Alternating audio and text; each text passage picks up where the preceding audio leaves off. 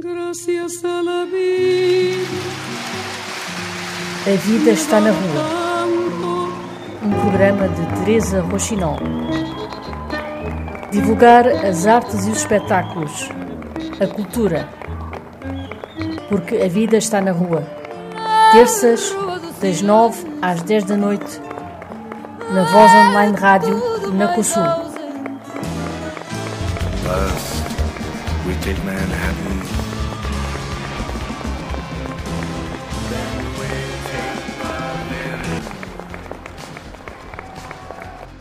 António Garcês tem um novo disco que se chama Vim de Ver Isto.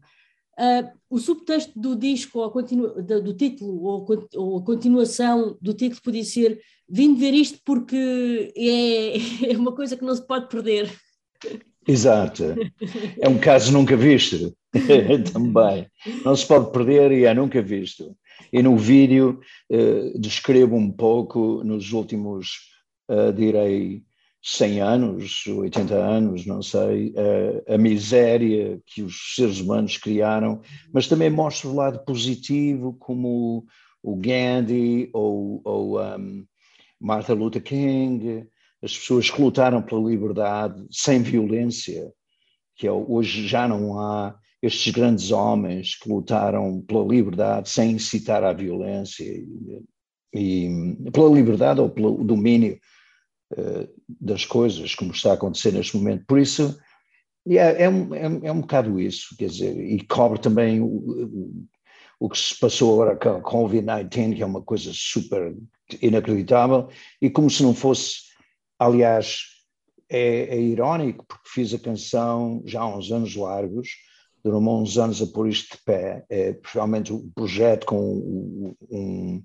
um vídeo correspondente, mas agora, como se não fosse demais, temos este problema, temos este problema com a temos este problema com a desculpa Massada, uhum. temos este problema com a como é que é dizer com a guerra. Com, com, esta guerra, uma coisa horrível, incansável. Eu quase que cancelei o concerto porque estou completamente abalado e chocado e uhum. preocupa-me imenso o futuro dos meus filhos e particularmente dos meus netos. Uhum. Preocupa-me imenso. O António Garcês, eh, eu, pronto, é, é uma, uma espécie de um roqueiro, não é? Um, um homem do rock, daqueles de duros. De partir, de duros, de yeah, partir.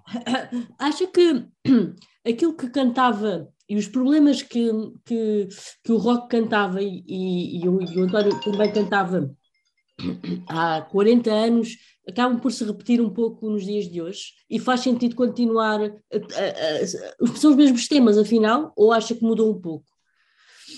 Não, eu, se as pessoas ouvirem os, os, por exemplo, os meus discos com o artifício ou os meus discos com o Roxigênio, nós tivemos sempre uma certa intenção política e sempre mais inclinados para criticar os políticos, seja da direita, seja da esquerda, porque um, um dos maiores males da humanidade é a classe política, para mim.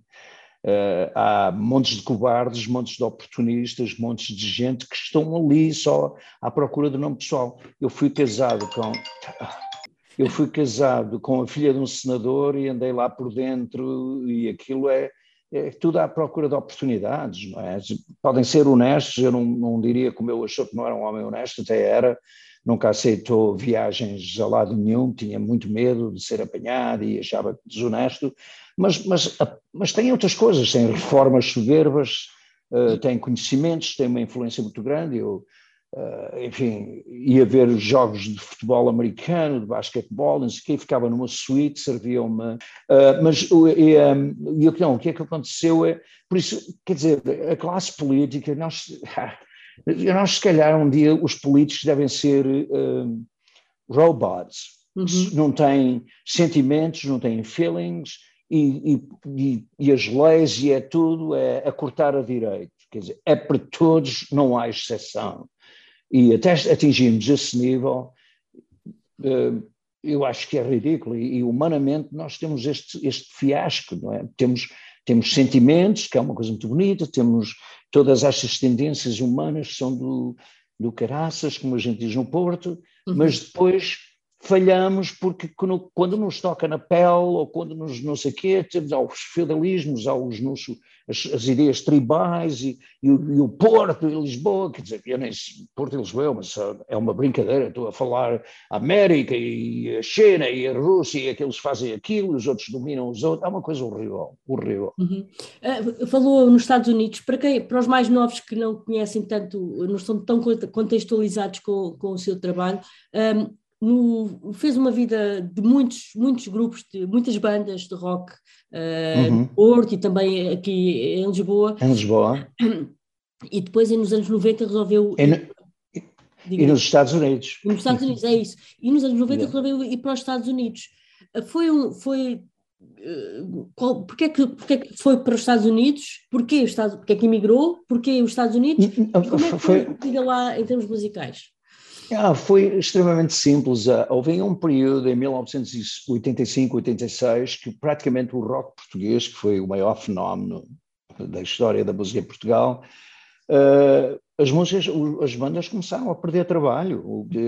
Eu, eu fiz um tema que é Onde é que está o Capital, foi uma música muito conhecida em Portugal, em, acho que em 82, foi uma das músicas mais badaladas em rádio e, e funcionou tremendamente, uh, e era em português, que eu nunca tinha cantado em português, e, e, há uma parte em que eu digo, ao dia 15 não há gaita e a banda para de tocar. por isso, por isso uh, o que acontece é que chegamos a uma altura que eu realmente tinha muito tempo nas minhas mãos e conhecia umas pessoas nos Estados Unidos e decidi dar uma volta aos Estados Unidos e estar lá meia dúzia de meses. E foi exatamente o que fiz. E então eu, na altura, Uh, cheguei lá e fui a uma estação de televisão portuguesa, uma coisa muito pobrezinha, mas aquilo, eu não considero aquilo português, porque aquilo era, o dono era brasileiro, mas como havia, era um, muito português por ali, uh, ele, claro, comprou aquilo, formou aquilo, mas para explorar os portugueses, os comerciais, aquela coisa toda, e, e, lá conheci o Carlos Coelho da Silva, que é hoje o diretor de cinema que fez uh, o Padre Amar, o crime do Padre Amar, a Amália e por aí fora, não sei o quê. Conheci, e ele era miúdo, estava a estudar eh, na Universidade de Jersey City, e ficamos grandes amigos. Eu depois, entretanto, também conheci lá uns amigos uh, ultramilionários e perdi algum tempo lá com eles e não sei o quê. E um dia disse, telefonei ao Carlos e disse: Olha, vou-me embora, já, já tenho que chegar da América, vou vazar, vou para Portugal ver o que é que se faz com música, não sei o quê. E fomos a um clube, um, Hoboken, que é a terra onde o Frank Sinatra nasceu, uma terra super ligada ao Frank Sinatra, que é exatamente do lado oposto da cidade de Nova York, de onde se vê aquelas fotografias magníficas de Nova York, que são tiradas desse lado do rio. Uhum.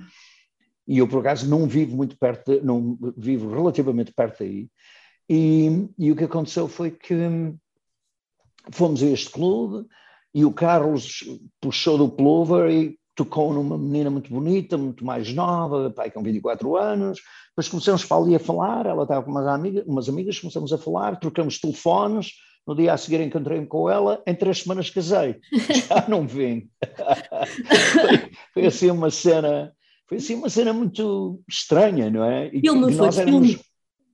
Yeah, porque eh, eh, os americanos adoram as pessoas com sotaque, particularmente as mulheres. Oh, o sotaque, o sotaque. Todas as meninas diziam, oh, que sotaque tão lindo, e não sei o quê.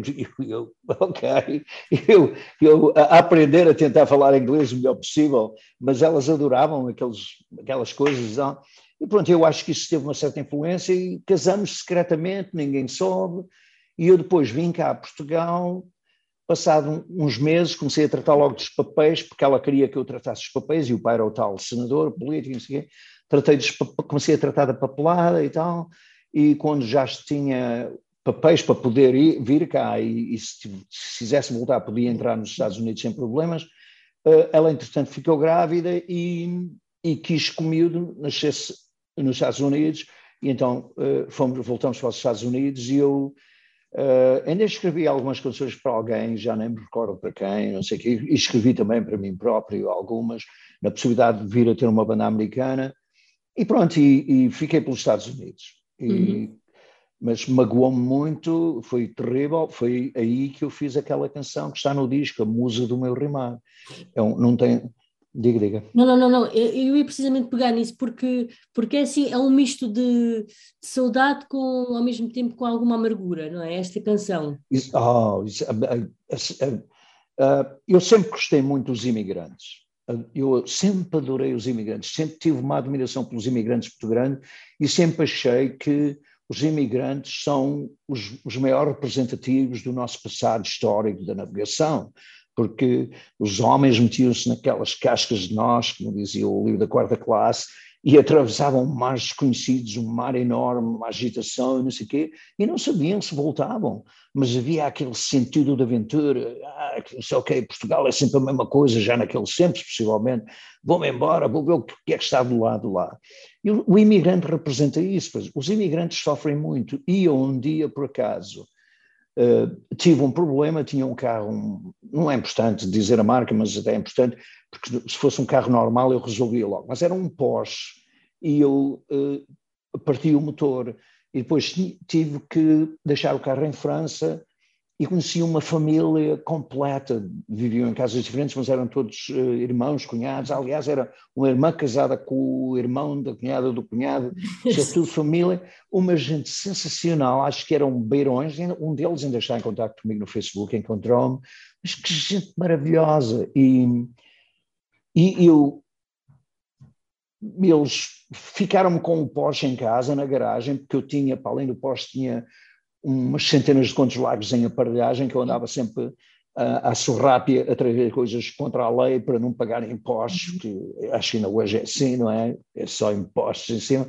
E, e lembro-me depois de pegar no carro, eu tinha outro carro e pedi um, um atrelado, um, um amigo que era corredor de automóveis, tinha um Porsche, pedi o outro lado para carregar o Porsche e fui à França buscar o carro. E eles fizeram uma coisa que nunca tinha acontecido.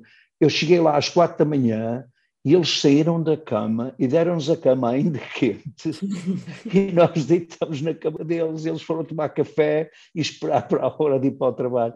Eu fiquei, eu já gostava muito dos imigrantes, mas a partir daí fiquei, partiram-me o coração, fiquei, oh meu Deus, quer dizer, e, e, as pessoas às vezes fazem, oh e tal, fazem brincadeiras sobre os, os, os imigrantes e dizem coisas, mas as pessoas nós, quando temos necessidade, este país é um país incrível, mas não uhum. consegue suportar os filhos todos. É uma família com muitos filhos uhum. e não os consegue amamentar a todos. E ainda sente isso em relação a Portugal? Oh, completamente. Eu, uhum. eu, quando estou aqui, tenho um bocado de saudades de voltar para lá, porque há certas rotinas que eu gosto de ter na vida, e para além de que adoro a minha mulher e eu continuo apaixonado pela minha mulher, que já não é essa mulher. É outra senhora, sim. Exato. Eu, entretanto, há, 20, há cerca de 20 anos casei-me com outra mulher e, e adoro-a tremendamente. E, e depois tenho netos, tenho três netos e tenho um filho, o tal filho. Uhum. Eh, e, e por isso tenho saudades disso, mas depois também tenho um filho e dois netos aqui e uma nora extraordinária e adoro a minha família daqui. Hum. Por isso, eu estou sempre cá. Está dividido? Estou completamente dividido. Ainda, ainda estou no ativo, profissionalmente continuo pois. ativo, mas no dia em que me reformar, a minha mulher é 15 anos mais nova e tem um emprego que, com um emprego desse, a gente não se despede antes do tempo, porque é um emprego extremamente bem remunerado. E, e ela então não quer desistir antes de chegar àquela idade, mas já temos planos para daqui por meia dúzia de anos, quando ela chegar, ela tem agora 58, ainda temos, ai meu Deus, ainda tenho que trabalhar. mais 10 anos. Mas, exato. Mais 10 anos. Pelo menos mais, pelo menos mais 7 ou 8 anos. E depois eh, vamos, eh, não vamos comprar nada em Portugal, porque não vale a pena, vamos alugar uma casa aí, alguns à beira-mar, onde houver muito peixe e cheira peixe, temos uma paixão muito especial por peixe, estou aqui, tenho comido peixe, ah, eu lá também como, mas não é tão fácil, e o peixe, eu a primeira vez trouxe a minha mulher a Portugal, a minha mulher dizia, eu, eu comia, compro sardinhas vendas de Portugal, de Matosinhos, onde estou neste momento, que é a minha terra, uhum. ou do Peniche, e as sardinhas são, chegam à quarta-feira, o avião carrega as sardinhas e leva-as para, para, os Estados Unidos, e eu já sei os sítios dos portugueses, a 20, 30 quilómetros, meto no carro, vou lá e compro sardinhas incríveis, fresquinhas, e a, a minha mulher sempre adorou, mas eu disse sempre, Tu, quando chegares a Portugal e comes peixe em Portugal, aí, e então levei à casa da minha irmã e a minha irmã fez sardinhas, robalo e mais não sei o quê. Eu lembro da primeira vez que ela pôs uma sardinha na boca, ela ficou, ah, ah, oh, isto é tão bom, mas nunca mais parou de comer peixe. Então temos esta obsessão por, por sardinhas, por peixe e por Portugal, o sol e o azul do céu. O azul do céu. É incrível, é a paixão com, é incrível essa paixão com que fala de Portugal, uh, sendo yeah. que é um bocadinho esta, esta coisa de Uh, pronto, eu só posso, só eu é que posso dizer mal da minha família, não é? Porque os outros americanos não podem, mas há, há muitos defeitos, mas de facto, estando longe, uh, nota-se que tem essa nostalgia. Como é que, como é que os, os, americanos, ou o que é que eles conhecem da música portuguesa? Se é que conhecem alguma coisa? Um, um, praticamente, com as pessoas que eu falo, não muito no, agora no presente, mas eu tinha um grande amigo que era um, era um fotógrafo famoso, o Israel qualquer coisa, e um, ele vivia em Londres, mas depois de vez em quando era americano e ia muito, à América, e uma ocasião eu lembro-me dele perguntar, uh, já estive em Portugal, e ele disse, a única coisa que eu vi foi fado, Uh, tu gostas de fado? Eu disse, ah pá, eu sou um rocker, não me perguntes nada, eu sou do fado. e ele disse-me, Ok, já entendi. Eu também não gosto de fado. Eu disse, eu não disse que não gostava, mas eu, eu, eu fui emprenhado pelo fado porque uhum. os meus pais, os meus avós, eu levei com tanto fado na cabeça quando era pequenino que quando chegaram os Beatles eu fiquei cheio, de saco cheio. E, mas hoje já, já começo a ver o fado, por exemplo, adoro a Amália Rodrigues, é maior, aliás, o filme da Amália, há partes do filme que foram feitas em Nova Iorque que não uhum. aconteciam se eu não me tivesse envolvido. O meu nome okay. está no filme e tudo, porque o diretor uh, levou-me lá a este hotel onde se pagava 5 mil dólares por noite, que eles tiveram que alugar uma série de suítes, e quando queríamos abrir as janelas para o, o, o cameraman com uma câmera enorme, era um flanco qualquer da NBC, não sei o que, que foi, pagaram-lhe para fazer o trabalho e o diretor estava-lhe a dar direções, e não conseguia meter a câmara através da janela porque houve uma altura em que a Amália se quis suicidar ou não sei o quê, e ele tinha que fazer aquela cena e, e aquilo tinha uns parafusos muito especiais e para se filmar tem que ser uma autorização especial, não é? Porque, uhum. Mesmo no hotel, há uns permisos especiais aqui. E eu disse, pá, eu vou a casa, isto era na Park Avenue, da Park Avenue a minha casa eram cerca de 20 minutos, e eu tenho carros muito rápidos, meti-me no carro. e não há trânsito. Já, muito trânsito. Mas é, é um bocado como no Porto e em Lisboa, trânsito em todo lado. Mas, muito, mas as ruas são muito largas. E isso é uma vantagem que nós temos lá. Então fui e fui buscar umas, umas ferramentas especiais a casa, tenho uma garagem, tenho os meus carros, e fui buscar uma garagem, umas ferramentas especiais e uma corda enorme, e vim, porque tivemos que pôr uma corda na câmara e uma corda ao cinto do, do cameraman uhum. e fizemos essa cena, foi incrível. E isto é para, para responder. A música dos, dos, americanos, como é que vê a música e se conhece alguma coisa? Exato, exato. E por isso, isto é só para dizer, eu adoro a, a, a Amália, é a maior coisa deste país, forever. Não, não imagino ninguém. A voz dela é tão linda, tão linda. Então, para um imigrante é uma coisa. Uhum. Mas adorava muito o Alfredo Marceneiro também e a Hermínia Silva, que esses eram os blues, eram os roqueiros do fado. Sim. É? Adorava-os. Uh, agora, há muita gente interessante a cantar fado e, e, com poesia brutal, incrível, e não sei o quê. Por isso, estou a reconsiderar a, o fado. Uhum, uhum. Há uma, já há uma certa artistria nisso. Uhum. Mas os americanos não. Os americanos, as pessoas, mesmo os velhotes, de 80 anos é rock and roll. Uhum. aqui, aqui nós começamos a ficar velhos em Portugal e começamos a gostar de música suave. Na América eles continuam a ouvir rock and roll. É o fado dos americanos. Uhum. É, é uma coisa. Quem, quem me dera que os portugueses fossem assim.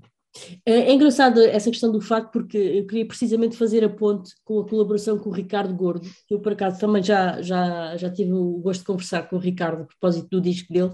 Portanto, o Ricardo Gordo, contextualizando, é um uh, músico de guitarra portuguesa, mas toca a guitarra portuguesa num contexto ou com uma musicalidade, digamos assim, que não, é, não tem a ver com o fato. Como é que se deu o seu encontro com o Ricardo Gordo? Porque ele, aliás, é, um dos, é o produtor do, do disco e tem a, colaboração entre Músico fenomenal. Como é que deu este encontro? Um, eu tenho milhares e milhares de pessoas no Facebook e não me lembro de alguma vez ter pedido a alguém para ser meu amigo. Toda, toda a gente bem. A maior parte são músicos. Há qualquer coisa da minha história, da minha vida como músico, apesar de ter estado afastado tanto tempo, que atrai os músicos. E eu, para mim, é uma honra enorme. Alguns só têm curiosidade, outros eh, de vez em quando mandam uma boca qualquer, eu sempre respondi, tenho respeito pelos músicos, seja quem for, eh, na maior, adoro. Mas o Ricardo foi mais longe, o Ricardo foi mais atrevido, no bom sentido, porque o Ricardo é muito confiante, como eu sou, e é um grande músico. Eu não sou, sei, só sei três acordes de coisas e faço umas canções com três acordes. E, e então o Ricardo primeiro mandou-me um tema dos ACDC com a guitarra portuguesa. E eu não acreditei. Publiquei, fiz um share a toda a gente, não sei o quê. E depois o Ricardo foi mais longe e disse-me, eu disse, pá, gostei muito, não sei o quê, puto e não sei o quê, porque na altura o Ricardo tinha pai 27 ou 28 anos, e ele depois disse, não, pá, o meu pai, o meu pai, eu sempre ouvi falar do arte e ofício, o meu pai, o pai está na banda, é sim, baixista, sim, é professor de música e não sei o quê, e disse-me, e o meu pai sempre falou da banda, viu dois concertos teus e sempre disse, opá, um gajo não precisa de banda, bandas no estrangeiro, ver o Arte e o Fiz era, era uma satisfação total, estávamos a ver uma das maiores bandas no planeta, não sei o quê, e, e houve assim essas conversas todas até que ele me disse que começou a ouvir arte e ofício e pronto, e, e ficou a adorar aquilo e ficou muito impressionado comigo e com o Sérgio Castro, que é um outro músico Exatamente. do outro mundo, um músico fenomenal, ah, que vai aparecer num concerto também a tocar. Vamos falar do concerto, mas vamos falar. Vamos, vamos tocar três temas do Roxigênio, três temas muito bons do Roxigênio. E é isto para pormos a meio do concerto, para esticarmos um pouco o concerto, em vez de repetirmos músicas ou esticar as músicas, eles aparecem, não sei o quê, vamos fazer uma homenagem ah, ao povo ucraniano, fazer uma coisa assim de maneira, eh, porque há um tema que nós escrevemos, eu e, o, e o coisa. Aliás, o tema é mais do Ricardo do que meu, mas eu tenho uma pequena participação que se chama Fly, Eagle, Fly, e é sobre a liberdade. E, e, nós, por isso, vamos fazer uma homenagem, falar da liberdade e abaixo Putin e, e toda essa esses gangues russos. E, mas conclusão. E então foi assim. Então, de repente, eu ouvi-o tocar guitarra e disse: opa, este gajo é o gajo ideal para trabalhar comigo a musa do meu rimar. Porque eu queria fazer um tema incrível. Eu tinha já, eu tinha já gravado a musa do meu rimar e uma quantidade de temas que não estão no disco, exceto a música do, do meu rimar, com uma banda americana que tive, uma, uma banda super sofisticada, grandes músicos, mas o, o Musa do Meu Rimar é muito bonito como eles fizeram, mas é muito orquestral, é uma coisa uhum. assim de câmara, é muito lindo. Mas, mas hum, não era aquilo que eu queria e depois em palco eu não ia conseguir fazer uhum. aquele som. Uhum. E então apareceu o fá, a guitarra de fado e eu disse, uau, tem, isto aqui tem que funcionar. E funcionou lindamente, mas ah, eu não, por qualquer razão, eu sou extremamente exigente da maneira como canto e eu não conseguia, porque cantar fado não é para todos. Pois. E eu estou-lhe a dar uma nuance que não é bem fadista, mas é uma nuance a António Garcês que eu não consigo imitar ninguém, uhum. só me imito a mim próprio. próprio. Exato, e fiquei. Ah. Então pusemos a música pronta, pusemos-la de lado e eu disse: tínhamos que fazer esta música com, assim, com um punch mais rock e não sei o quê. E ele fez então música do meu rimar, uma acústica e depois uma elétrica. Hum. Mas começou aí, depois daí, epá, e se fizéssemos um álbum? E começamos a trabalhar um álbum. Pronto. E daí tivemos esta criança que se chama Viver Isto. E, e como, é, como, é que, como é que define esta criança? Para quem não conhece, como é que define esta criança? Por isso, um, esta criança define-se no facto de trazermos temas, eh, alguns temas são extremamente pessoais, por exemplo, primeiro toco, o novinho ver isto, é, é, é uma, uma, uma história global, digamos, que abrange uh, as catástrofes e as maiores entidades, uh, digamos, as maiores personagens da paz e do amor na Terra, e depois também um pouco o, o ambiente, o meio ambiente, é? a poluição e as, alguns uhum. desastres naturais, as cenas nucleares e não sei o quê, e depois, as outras músicas já estão mais num, num cariz mais pessoal, que é o I'm Back. Uhum. Sim, essa também, eu, pronto, eu tive a ouvir tudo, como é evidente, uh, e essa também é uma espécie de um, agora vou dizer uma palavra em inglês, não é? Já que, já que, yeah, já yeah. que, está, já que, yeah. já que está nos States, uh, não está agora, mas, mas vive, que é um, um statement, não é? Que é uma, uma maneira, não é? É um, um uma forma... It's a statement, de, yeah. Não é? Yeah, essa, it's my essa statement. É muito isso, não é? Yeah, exato. Depois tem uma canção que é o Get Out, que é uh, o divórcio que tive de, com a minha ex-mulher, que uhum. me queimou-me uma fortuna.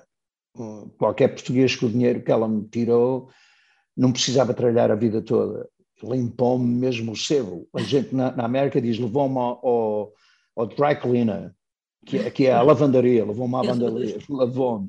E, e, realmente, até o meu filho, hoje, finalmente, ao fim de, de uns anos, 10 anos, já depois de estar divorciado, finalmente ele compreendeu, nunca o influenciei, ao contrário, ele fez isso, mas eu nunca o influenciei e hoje falamos, ainda há bocadinho tivemos ao telefone e, e eu sou o grande pai e ele, e ele nem se refere à mãe como mãe, diz a Cheryl, Hum. porque ele também teve os problemas dele com ela, como eu tive.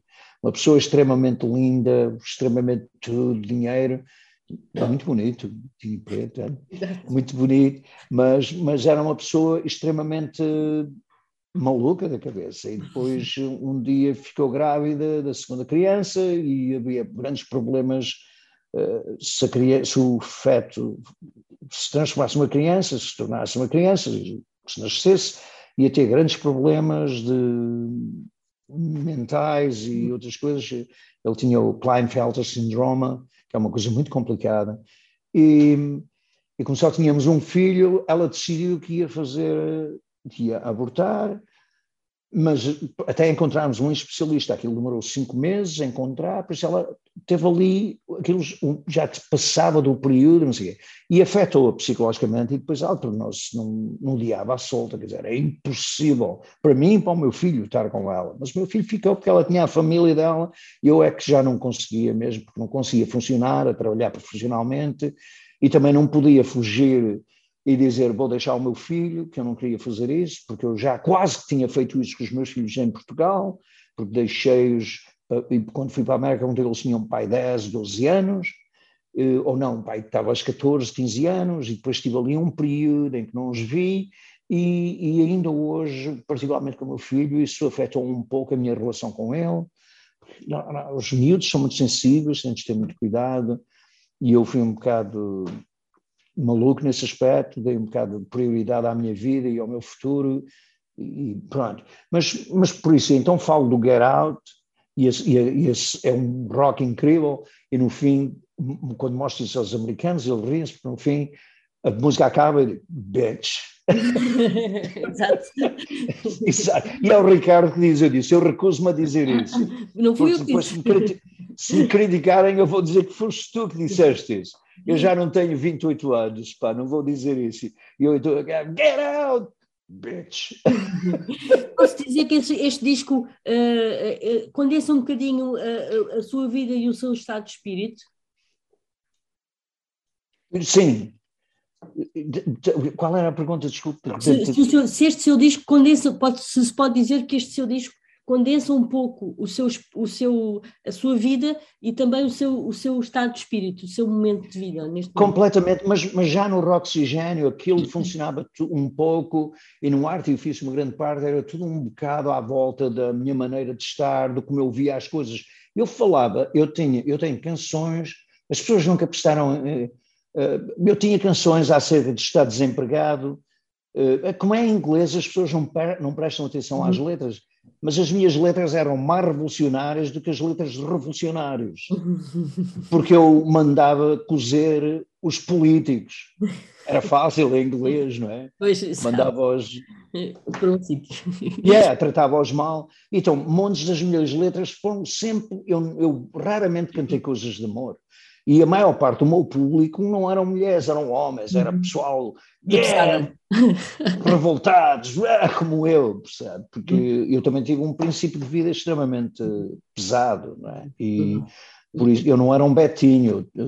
Comecei a tocar com Betinhos como o José Brito e outra gente, foi meu baixista e outra gente famosa. Mas, mas eu não era Betinhos, Betinho como eles, não é? Demorou mais tempo a chegar lá acima do que lhes demorou a eles. Yeah, Vamos só, para terminar e para deixar aqui um bocadinho, a levantar um bocadinho o véu do concerto, já falou aí um pouco, mas para as pessoas eh, ficarem também eh, com curiosidade, hum, o, que é, que- o que é que já, o que é que já pode revelar? Já, já disse que o Sérgio Castro vai estar, vai estar no, no concerto, eh, o que é que podemos esperar mais? Pois, para além do Sérgio Castro, temos o Pony, que isto, todos estes músicos fizeram parte do último concerto dos Artifício, que para mim é, é uma religião da música em Portugal, do rock. Como é em inglês, não tem a sensação que outros músicos fizeram as cenas em português têm, mas nos anos 70 foi definitivamente a maior banda em Portugal e, na minha opinião, a maior banda de sempre em Portugal, e a maior parte dos músicos abriram os em que tocam, famosos, seja quem for, abriram os nossos concertos. Ainda há, não há muito tempo que encontrei o Rui Veloso no restaurante, foi super engraçado, e, e, estávamos a falar disso, de quando o Rui Veloso abria os meus concertos, não é? E outra gente, os táxi e, e por aí fora. Uh, e então, pois, mas uh, eu estou sempre muito despistado. Qual é não, a questão? Vamos falar do concerto. Como é que vai ser o concerto? Oh, exato. O concerto, por isso, concerto, uh, vamos tocar, começamos pai, com vindo ver isto e pomos logo ir a marcar passe e, e, e animar a malta nesse sentido. E depois, pelo meio, claro, eu, eu sou uma pessoa extremamente imprevista. Uh, por isso é que era, sou conhecido e atraía muita gente para os concertos, mais do que vender discos. Uh, eram concertos, porque o pessoal, quando ia aos concertos, não sabia, isto já não vai acontecer, como é lógico, mas as pessoas não sabiam se eu ia uh, atirar com a aparelhagem para o chão, se voar para o público.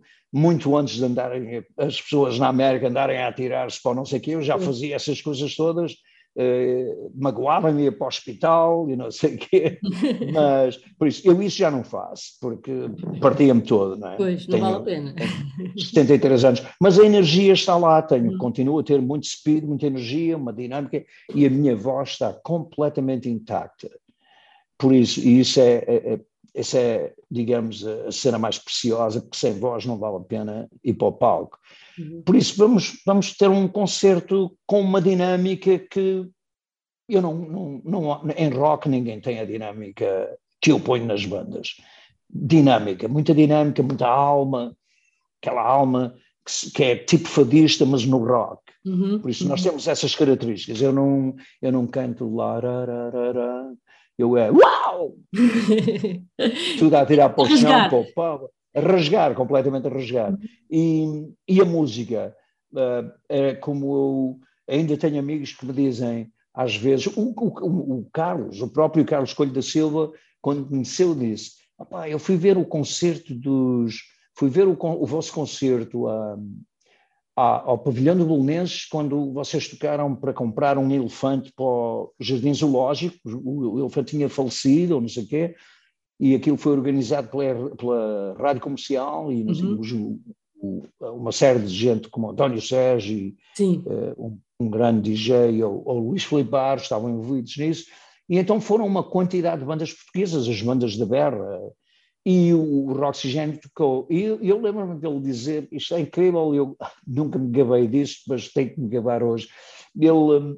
Eu lembro-me dele dizer: nós já estávamos cansados de ver tantas bandas e depois o tempo que se esperava entre as bandas, quê, já eu estava com umas miúdas e mais uns amigos, quê, e já ninguém, pelo menos o nosso grupo, já nem olhávamos para o palco, mas de repente ouvimos um gajo, yeah, caretas, agora é que nós vamos rockar à casa, one, two, three, pá! Eu, eles ficaram, olharam, olharam, ouviram o som e disseram, pá, não, eu juro que nós ficamos, pensamos, não sabíamos que era o rock já, ficamos a pensar, isto é uma banda, tem que ser uma banda americana. E é, as minhas bandas sempre tiveram essa pujança, muita pujança. Para, para, gente jovem que tem energia e, e, que gosta de energia, é isso que nós oferecemos, como por exemplo uns ACDC ou, ou coisas semelhantes, não é? Não, Muito basicamente bem, então é, é essa a Espera, 26 de março no Arte Clube, certo? Uhum. E 2 de abril no RCA em Lisboa, Arte Clube no Em Lisboa, exato. Lisboa, dia 2 de abril. Alguma coisa mais que queira dizer, António Garcês, que eu não tenha perguntado? Alguma coisa que queira que lhe Não, dizer? Está ótimo. A única coisa que eu quero dizer é apareçam, por favor, porque se não aparecerem, eu não sei se vou cantar outra vez, não é? Porque eu, eu tenho outras vidas, mas se as pessoas mostrarem interesse em aparecer e realmente estiverem interessadas em ver o que estamos a fazer, hum, há uma possibilidade, e eu estou a tentar negociar com gente que adoro, que, me tem que tem estado a trabalhar comigo, mas eu, eu preciso de alguém que me represente, eu não posso estar a fazer isto sozinho. E para isso tem que ter a aderência do público, o público tem que exigir que eu faça parte da cena. Não podem só dizer que eu sou o maior, como muita gente diz, ou o maior, eu não sei o quê, já fiz isto, já fiz aquilo. Não, eu quero continuar a fazer, eu quero morrer no palco aos 120. Exatamente. António Garcês, muito obrigada, foi um gosto falar consigo e, e pronto, espero vê-lo em breve e mais frequentemente em Portugal. Muito obrigado.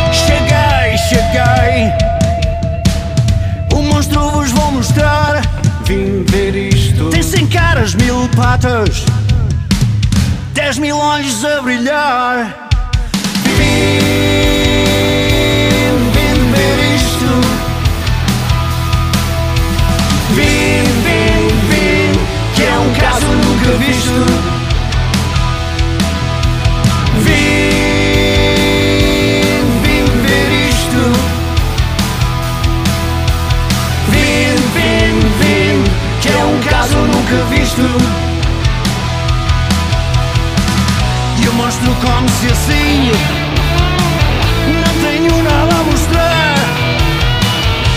ha ha!